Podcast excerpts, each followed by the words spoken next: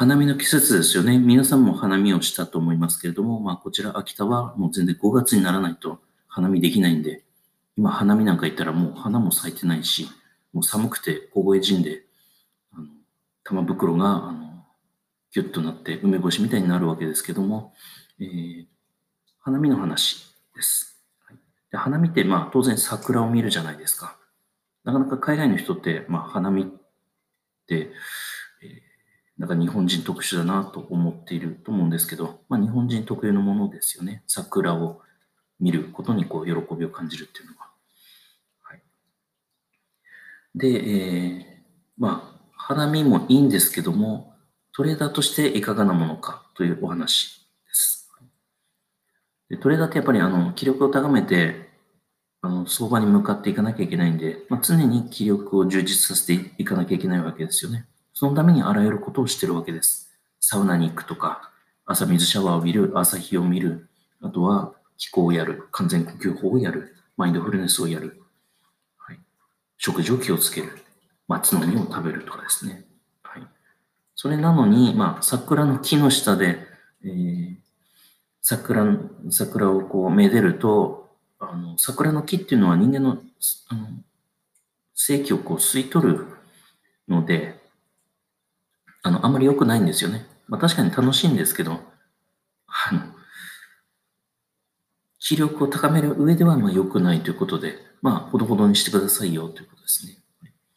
まあ、別に花見やるなっていうことじゃなくて、花見をやったら、あ、桜にこう、席を吸い取られる、気を吸い取られる、吸い取られたんだなと思って、自宅に帰ったら気候をやるとかですね、呼吸法をやるとかして、あのいつもよりも気を高めることをやっていただければなと思います。はい、何年も花見を禁止してるわけじゃなくて、はい、そんなこと言ったら、あの会社で花見やるよって言った時に、俺は桜に正規を吸い取られるから行きませんとか言うと、あの、ちょっとあの、あのうちの産業医に行ってちょっと精神鑑定してもらえって言われちゃうんで、あの、人に言ってはいけないんですけど、まあトレーダーとしては、まあ、なるべくわざわざ桜見に行かないとか、桜見た後は、まあその、記録をアップさせるケアをする。まあ、そういうことを気をつけていただければなと思います。はい。で、もう一つ。桜だけじゃないんですね。我々の正気を吸い取るのは。はい。人間も正気を吸い取る人と、人に正気を与える人といるわけですよね。はい、いるじゃないですか。なんかあの人と会うと疲れるんだよな。なんか気力がそぎ取られるんだよな、という。はいまあ、確かにあの上司とかは、あのこう怒られちゃうので、まあ、上司と会うと嫌な気持ちになるなっていう人はいるんですけど、まあ、そうではなくて、あの、会うとどんどんどんどんエネルギー吸い取られて、なんか疲れる人っているんですよね。逆にあの人に会うとすごい元気をもらう。何か言われたわけじゃないんだけど、近くに行くだけですごい元気になる、楽しくなるという人もいるわけですよ。はい。そ、あるんですよ。あるんです。木もあるんですね。桜は正気を吸い取るって言いましたよね。じゃあ、正気を与えてくれる木っていうのは、まあ、松とか、あの、あのロシア杉とですね、杉とか針葉樹ですね。針葉樹は、まあ、人間にエネルギーを与えてくれる。だからまあ松の実とか、そういう針葉樹の実っていうのはいいわけですよね。松のオイルとかもこういいわけです。